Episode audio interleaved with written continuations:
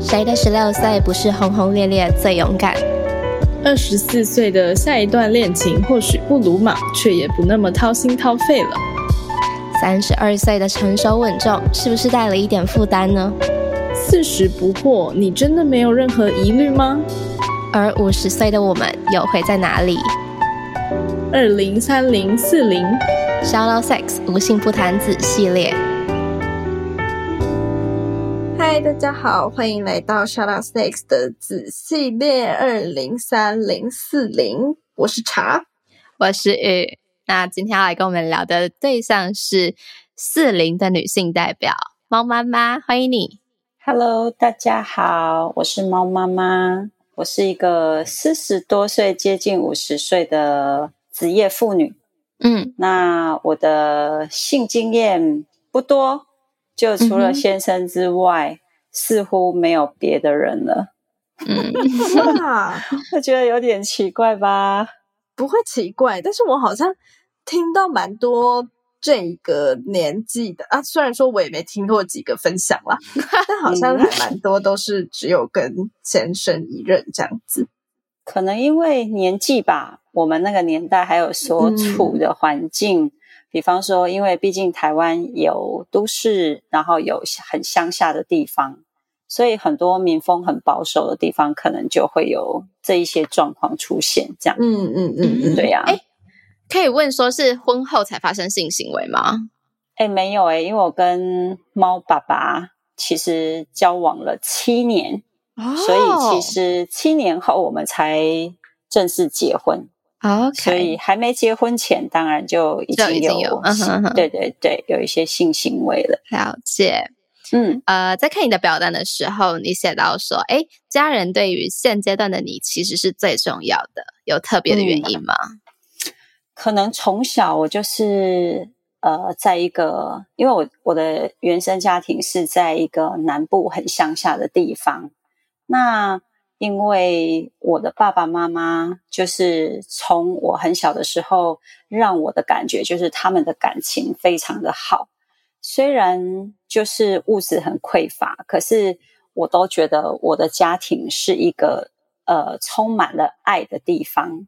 所以我也不曾怀疑过这个所谓的现实的社会，然后也因为我自己的妈妈就是对我们很无私的付出，然后很努力的照顾我们，所以我就看着妈妈的样子，然后又在满满的爱的情况之下长大，所以我就很自然而然，不管是对自己的朋友，更重要的家人，更是就是有满满的爱这样子。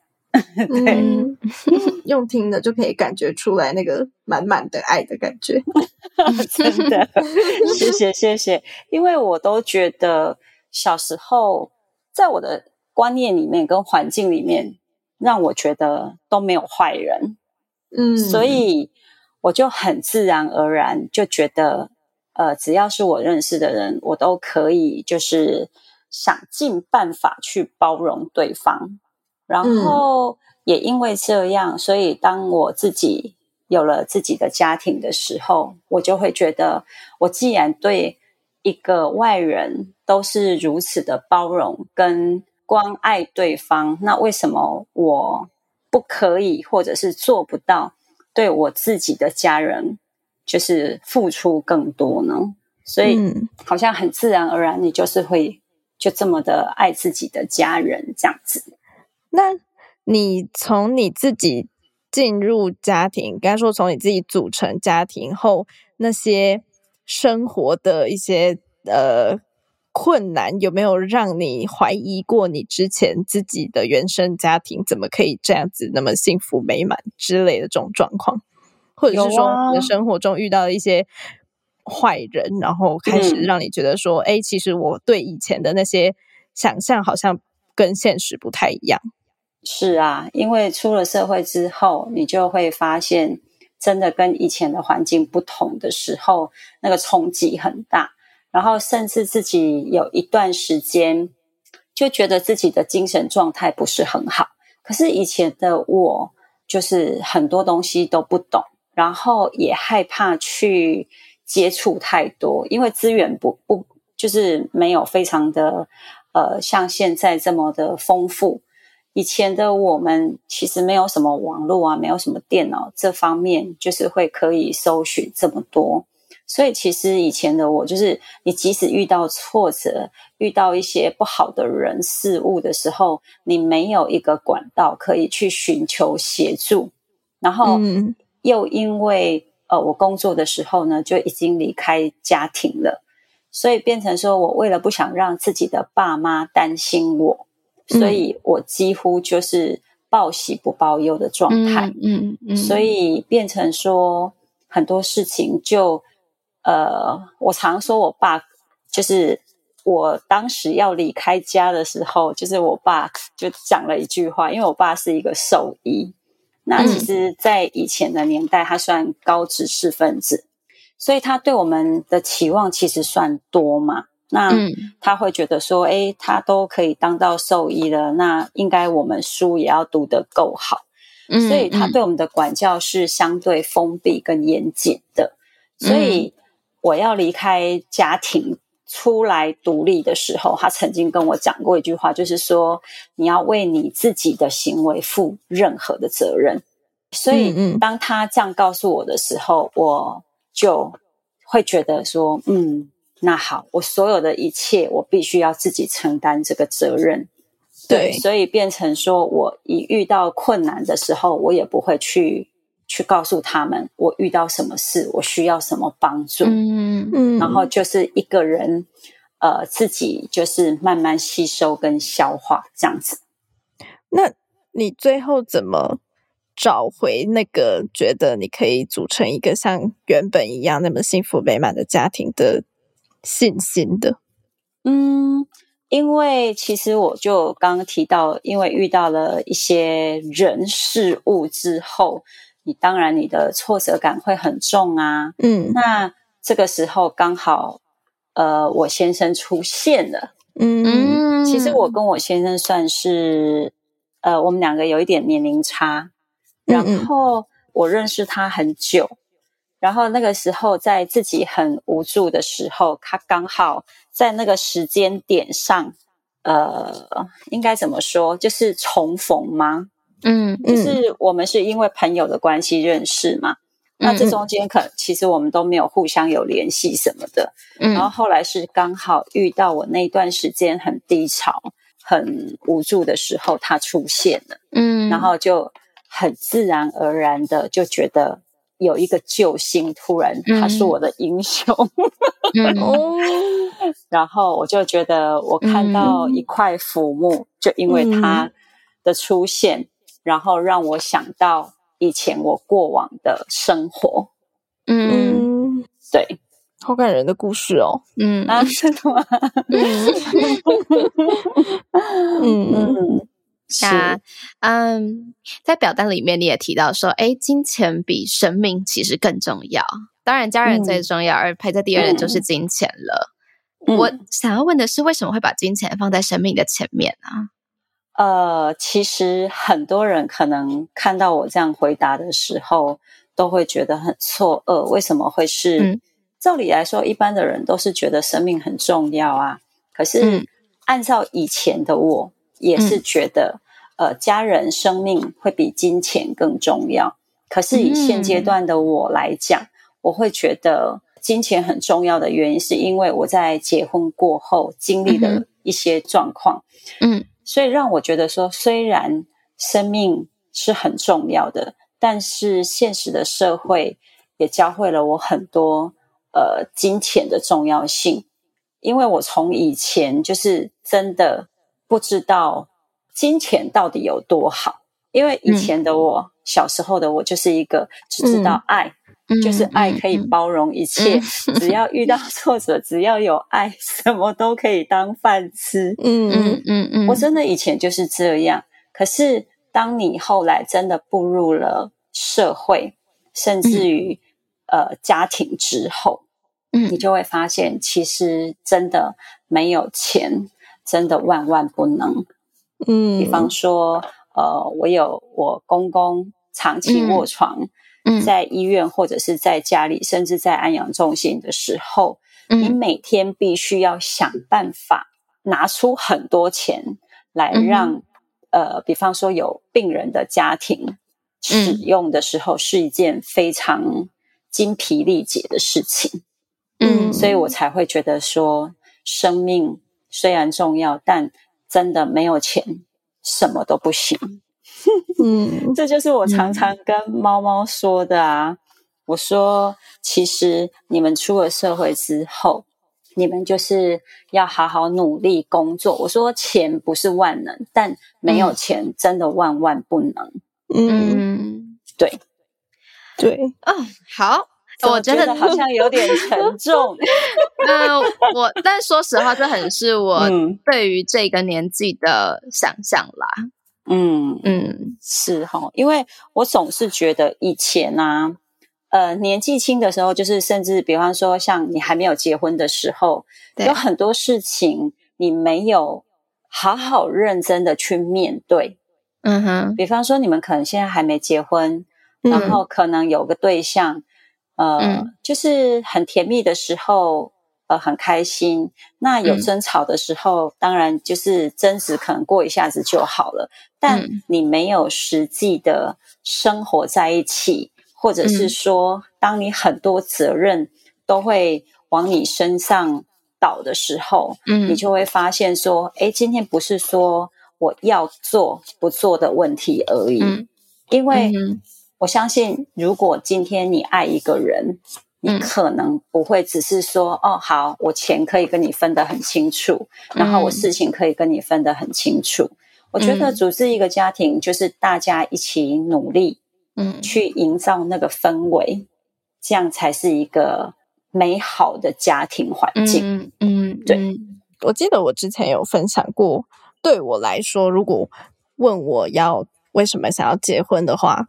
我的答案会是，因为我希望有一个人在我面对一些我知道我无法自己面对的事的时候，可以陪在我身边。这样，嗯，然后那时候会有这种想法，就是因为前阵子我们家也发生比较多事，然后我们家比较像猫妈妈刚刚叙述的，就是你自己的原生家庭那样，就是非常的嗯和睦美满，然后大家感情都是很融洽，都会彼此互相。扶持这样子，对。然后那时候家庭发生一些事，其实就是长辈过世啦，嗯。然后呃，还有一些其他亲戚过世，反正就是蛮多人过世的这样。然后那时候我就看，平常都是我爸爸可能在比较对外处理这些事，但是在当他在很脆弱的时候，因为那是他的亲戚，他的家人，在他很脆弱的时候，我妈妈。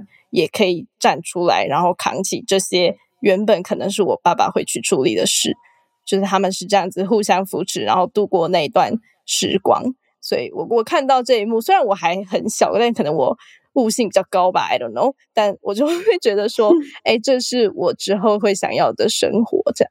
嗯嗯，其实夫妻两个人真的就是，这就回到刚刚那个问题，没有钱。真的是 都不对，对对，就这也是 另一个我当时悟到的事情。虽然我家本来就不算是嗯经济比较弱势的那种家庭，就是还 OK 这样，但是我却会去想说：天哪，今天你看有一个亲戚过世了，那我们要做什么？做什么？他要住院，他要手术，他要开刀，然后他今天过世了，要办这些仪式等等，全部都需要钱呢。那你没有这个钱，你要怎么处理？我就会开始想这些事，这样，所以我觉得在我那个时候，嗯，虽然好像高中吧，然后经历了这些事，嗯，给我还蛮大的影响的，就是我看到真实的生活其实是这个样子，不只是嗯哦，我念书，然后我跟同学玩，这世界就会继续下去的，而是这世界有很多这样子的面相，然后你要怎么去处理，这是我之后会面临到的事。嗯，对啊，没错，因为其实有很多事情是真的要遇到了，嗯，你才会知道怎么去处理它，跟怎么去面对它。嗯，就像我刚刚说的，其实我从小真的就是很安逸，虽然我的原生家庭并不是说真的非常的呃困苦，可是因为从小我的父母亲就是会告诉我们，就是你要认真，然后你要好好的面对你自己跟你以后的人生。可是你从来都不会觉得金钱有那么的重要，因为我小的时候也许无法跟呃别的小孩一样，别的同学一样，就是说呃享受到很丰盛，就是物质上面都很富足。可是我真的觉得我一点都不介意。因为我觉得我的家庭非常的和乐融融，然后兄弟姐妹感情也都算还不错，所以我完全没有那种就是很像有些同学可能还会呃跟别人争吵什么之类的，可是我真的没有。所以我一踏入社会之后，我真的觉得呃这个社会的整个环境给我的冲击是非常非常大的。然后从那时候才开始慢慢调整自己的想法跟步调，对，所以我觉得真的就像茶刚刚说的，其实可能很多事情你遇到了，你才会去思考为什么会这样。对，嗯嗯，错。那你现在从二零走到快要五零了，在不同的年龄层的时候，有不一样的感触吗？嗯，感触好深哦。我就说，我觉得我自己二十岁的时候，自己无知到非常的好笑。嗯，然后三十岁的时候，才开始真正的呃体会到说，哇，原来组成一个家庭是这么辛苦的。然后那个时间点，每天就告诉自己说自己可以，然后一样就是。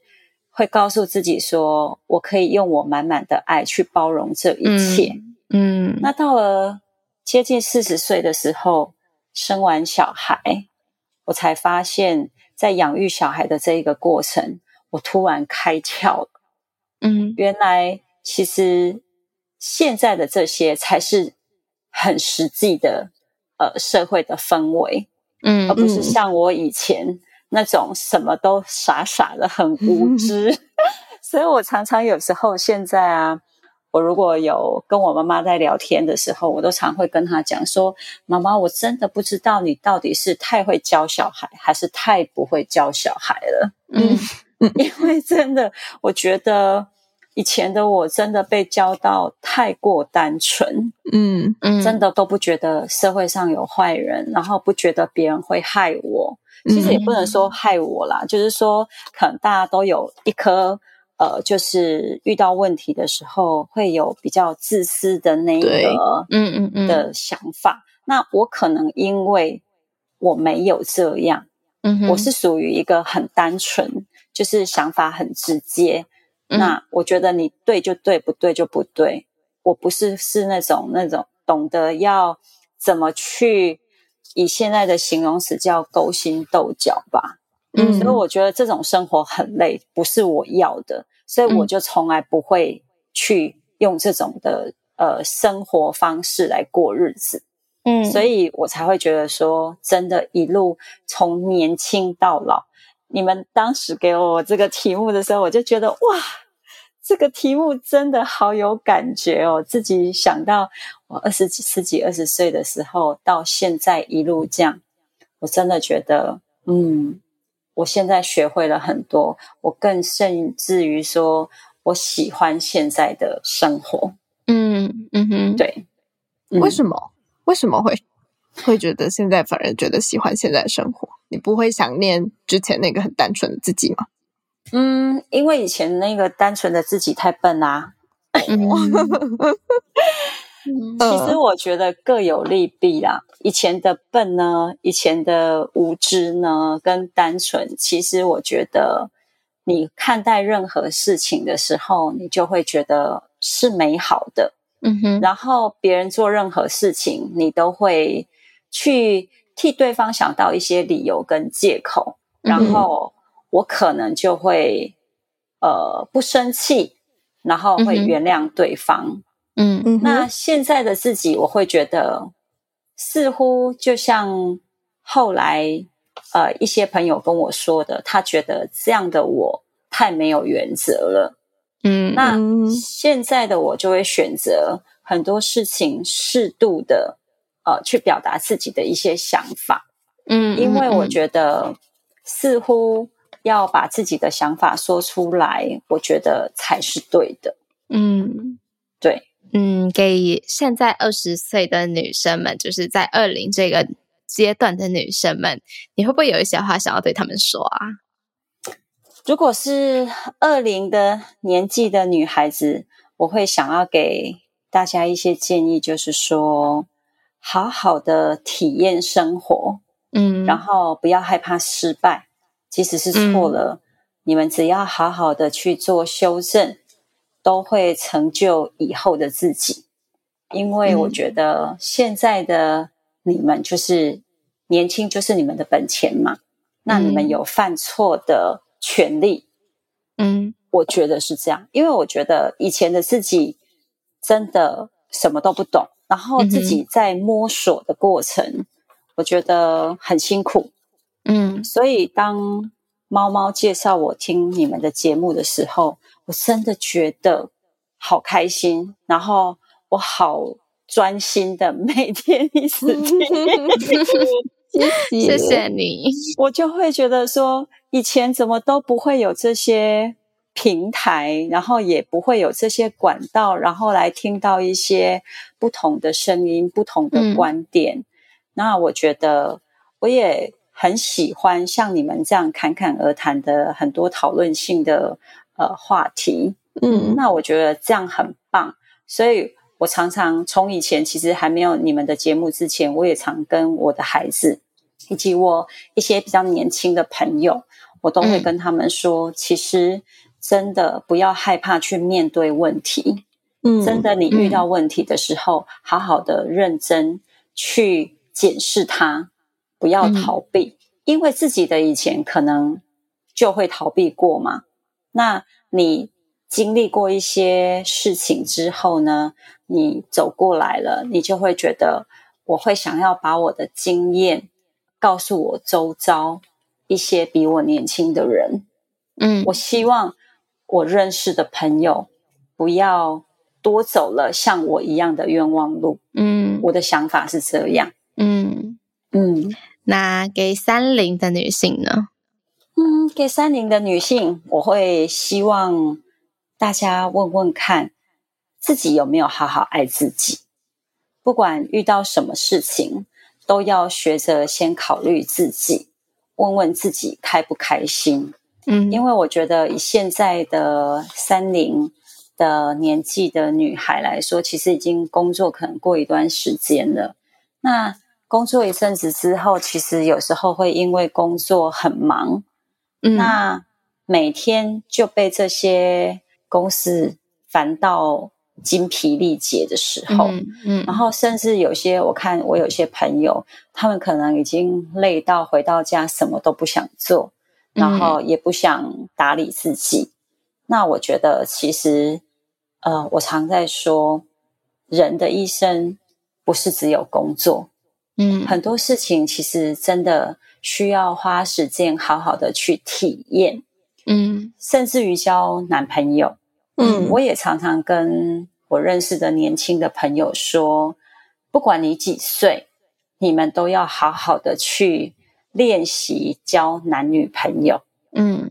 因为人的一生里面能够遇到多少人，这些事情都很难预料。然后你会跟什么样的人，呃，最后会走在一起，你也不懂，嗯，因为我们一路上都是在寻寻觅觅。嗯。我常常跟我的孩子说：“我说我很幸运的遇到一个还不错的对象，虽然这个过程，呃，可能他的原生家庭有一些问题，然后我们走得很辛苦，嗯。但我觉得我很幸运的是，他在感情的这一个区块，让我是百分之百的放心，然后嗯。让我也百分之百的觉得无后顾之忧。嗯。他能够满足我很多呃不必要的一些怎么说心理上面的安慰吧。嗯。对对对对，所以我会觉得说，在人的一生里面，真的对的人是什么时候会出现都不晓得，所以嗯你只要觉得还不错的人事物，你们都要多多的去接触，然后嗯跟了解。嗯哼，所以到了三十几岁之后，其实真的第一个要问的是你自己开不开心？嗯你是不是有顾忌到你自己的心理？我觉得这很重要。嗯，所以二十几岁的时候，好好的体验生活；三十几岁的时候，好好的爱自己。因为以后你可能你就要步入婚姻了，嗯你有没有时间可以像这段时间就是属于你自己一个人，嗯没有其他的顾忌，嗯然后好好的善待自己？嗯可能因为自己的一路过来会走的有点辛苦，嗯，所以我都会觉得说，真的好好爱自己很重要。嗯嗯，我可以问问题吗？嗯是，那你觉得 嗯，对的人一定会出现吗？对的人一定会出现吗？我对于这件事情，其实我觉得哦，是看运气。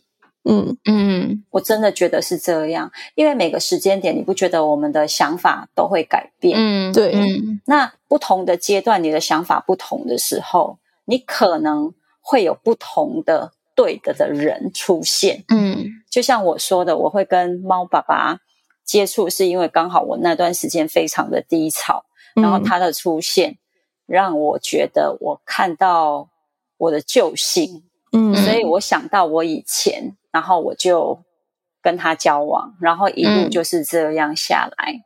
那我觉得每一个阶段，也许你现在认识一个新的对象的时候，你可能会觉得，诶，他就是我对的的人。可是嗯真的实际接触、相处过一段时间之后，你才会发现说，诶，他其实有很多地方是我不能够接受的。所以我很建议大家，如果有对象的时候，可以同居试婚。我真的非常赞成，嗯，因为这样你才会知道对方的生活习惯以及对方的家庭环境跟价值是不是你可以接受的。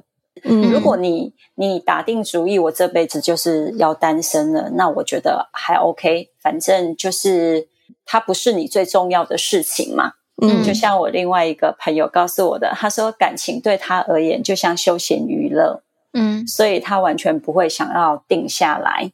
嗯哼。但如果你会觉得你是想要有一个安稳的关系的人，我觉得试婚同居这件事情，我是非常赞成。嗯，嗯，但是对的人有可能变成不对的人呢、有可能吧？我觉得会耶、嗯。嗯。因为就像我刚刚提到的啊，如果你相处了过一段时间之后，嗯，人是会成长的，嗯，除非你原地踏步。可是相对的哦，有很多人是真的是这样，他有了稳定的关系之后，他就是完全不想进步，哦他就完全不会成长，嗯因为他觉得他这样就好了。那每天就是一天过一天，他觉得很安逸，那他也不觉得这样不好。嗯，所以我觉得取决于你当时的想法如何嗯是很重要的。所以对的的人出现在我啦，我的认知里面，我觉得对的人出现的时候，也许改天他会变成跟你想象中不一样，变成你这时候发现他不对了。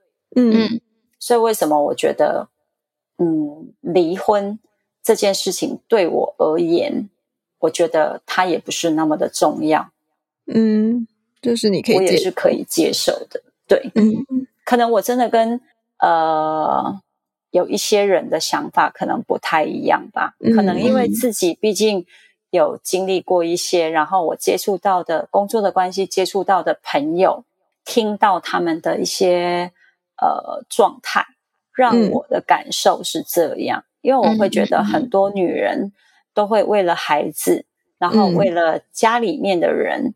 然后就觉得说，我明明不喜欢他，我不爱他了，但我还要继续跟他维持这样的关系。嗯，对我觉得我很不能接受这件事情，因为现在的我第一个考虑到的就是，我跟这个人在一起，我会开心吗？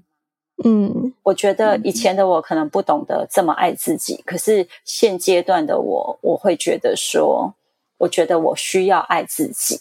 嗯嗯，对所以我才会说，呃，对于三十岁的女生，嗯，我觉得第一个要问的，你有没有好好爱自己？嗯，我觉得这个超级超级重要。嗯，所以你们两个一定要记住，因为你们即将 讲出来。但是爱自己，你会怎么去定义？就就你而言，爱自己是怎么样的一个状态啊？嗯，我觉得爱自己就是第一个。如果是以家庭婚姻来讲，我跟这个人在一起，开心多过于伤心。嗯，对我觉得我如果跟这个人在一起，呃，我觉得我开心的时间多过于我生气，那我当然觉得哎，OK 啊，那就是我们持续保持这样的关系嘛。嗯，因为我记得以前好像我不知道看了哪个节目，他就有在讲说，他觉得婚姻如果可以是用打契约的方式，他觉得很棒。嗯，我也觉得哎，因为如果说哦，我们就像房子打契约，我租了房子之后，几年之后，我觉得这个婚姻关系没有一直保持在那个美好的状态之下，我就可以解除这个契约用了。我觉得这是一件还蛮不错的想法。嗯，可是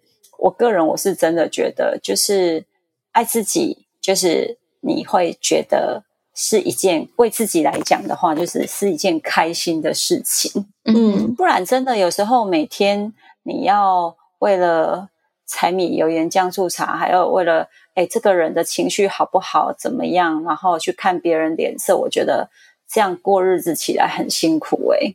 嗯，真的。所以我常跟猫猫说，你可以找一个爱你多一点的人。哦，所以你你觉得你会建议大家要找一个爱你自己多一点的人？嗯，对。那如果你你比如说你女儿今天跟你说，嗯，她觉得她爱对方比较多，嗯，但是她还是想跟这个人结婚，嗯，你会同意吗？我还是会同意啊，因为这是她的选择啊，嗯，我还是会给予同意跟祝福，因为毕竟这是她的生活，嗯，呃。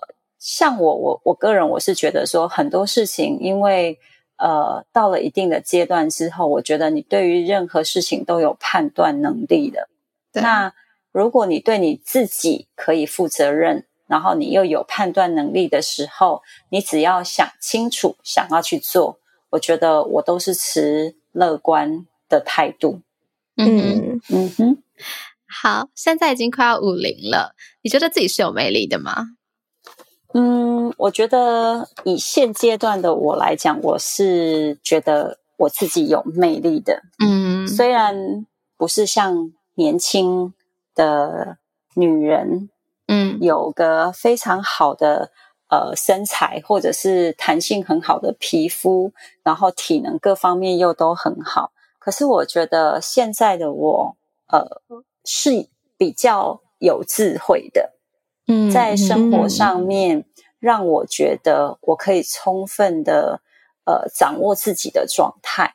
嗯，所以我觉得我很开心现在的我，我也很满意现在的我，因为我觉得现在的我对自己的自信度是比以前好的。嗯，对啊，我很骄傲，我自己现在虽然变老了，但是我还可以。呃，我要是。遇到什么事情的时候，我的面对事情的反应度会比以前好很多。嗯嗯嗯嗯，对，所以我是喜欢现在的我。今天听下来，我觉得你超级有魅力的。我觉得，谢谢你们。不过我说真的，我真的觉得你们两个好棒哦！真的，就是我听完你们一系列之后。然后再听你们的子系列，我真的觉得你们不管是哪一个部分，包含现在的性教育的部分，我真的觉得你们真的很棒，而且你们超用心在过你们自己的生活，我觉得这是非常非常好的。嗯，对啊，所以我相信你们的父母亲也一定都以你们为荣。嘿嘿嘿。我相信他们是的 我会赶快播给他们听的。不会啦，非常的棒，真的。好，对，我觉得今天听下来，我正好其实前几天正好在跟公司可能比较年长的一些老板聊天，然后我就说，哎，嗯，因为我最近职位有些变化，我说那我可能有什么地方可以改进的嘛？然后他们就说，不怕，觉得你很好，就英文能力很好，然后数据能力很好，然后形象能力很好，就各方位的硬能力都很好。然后我就说，哦，你这样讲的意思，就英国人不会把你不好的地方先讲。然后我就会说，哦，那是什么地方不好嘛？然后他们就想了一下，就说你的性格不好。我就说为什么？他就说，因为你的性格。里面没有你自己，你永远都在讨好别人。然后你这个年纪的女生都跟你一样。然后今天又来到这一集，我就觉得，嗯，就很像猫妈妈刚在给二零三零这些年纪的女生的一些意见吧。就是我们常常在表态的时候，这个表态里面是没有我们自己的。我们都很努力的在讨好别人，很努力的想要让啊环境更好，让我们身边的人喜欢我们。但好像我们并没有一个自己的原则，然后有一些时候的那个状态，你可能不是开心的，你可能不是舒服的。然后我觉得我今天学到很多。可是我觉得啊，其实年纪轻的时候会有这种状态，我觉得也很正常嗯。因为我常常觉得，刚踏入一个环境里面，我们本来就是希望做到圆满，嗯，所以我觉得。你会有这样子的反应，也算是很正常的反应，所以你也不要觉得说，哎，好像自己别人这么说了之后，就会觉得说，哎，那我是不是这个地方真的是我的缺点？其实，在我看来，我觉得那不是，我觉得这是本来呃踏入一个新的环境的新鲜人可能都会有的状态吧。嗯，那。国外可能他们本身，他们对于自己的一些想法，可能他们就比较直接，嗯，所以他们可能比较不会像像玉妮这样子，就是说可能想要做到面面俱到啊。他说的，哎，就是好像要讨好所有的人。可是我觉得，本来在职场上面一开始的时候，我们所得到的讯息就是我们要这样，嗯，所以我们才会去有这些行为出现。嗯，我的想法啦，嗯对，嗯，同意。好，那今天很谢谢猫妈妈可以来节目上跟我们分享。嗯，谢谢，只是怕帮不上用场。不会不会，我觉得你你这集讲的超级好，应该帮助到了很多年轻的女生。对啊，对，而且谢谢，嗯，而且每个年纪真的都是很有魅力，而且啊，会散发出不一样的美丽了。嗯，没错，年轻有年轻的好。年长之后有年长的不同的魅力，那种散发出来的内在的那种，嗯，哎，我常常在说，那个年长之后就叫做气质，那个年纪大的气质是年轻的漂亮没有办法递补的，嗯，对不对？没错，这样想，我也觉得在猫妈妈身上完全体现。谢谢，好啦，那我们今天就先到这里喽。谢谢猫妈妈，大家谢谢你们两位，拜拜。今天这集就到这里喽。无论你在人生的哪个阶段，无论你是二零、三零或是四零，希望你都能从这集中获得些什么，也都要记得去评分、评论，还有抖内我们哦。那我们就下周见喽，拜。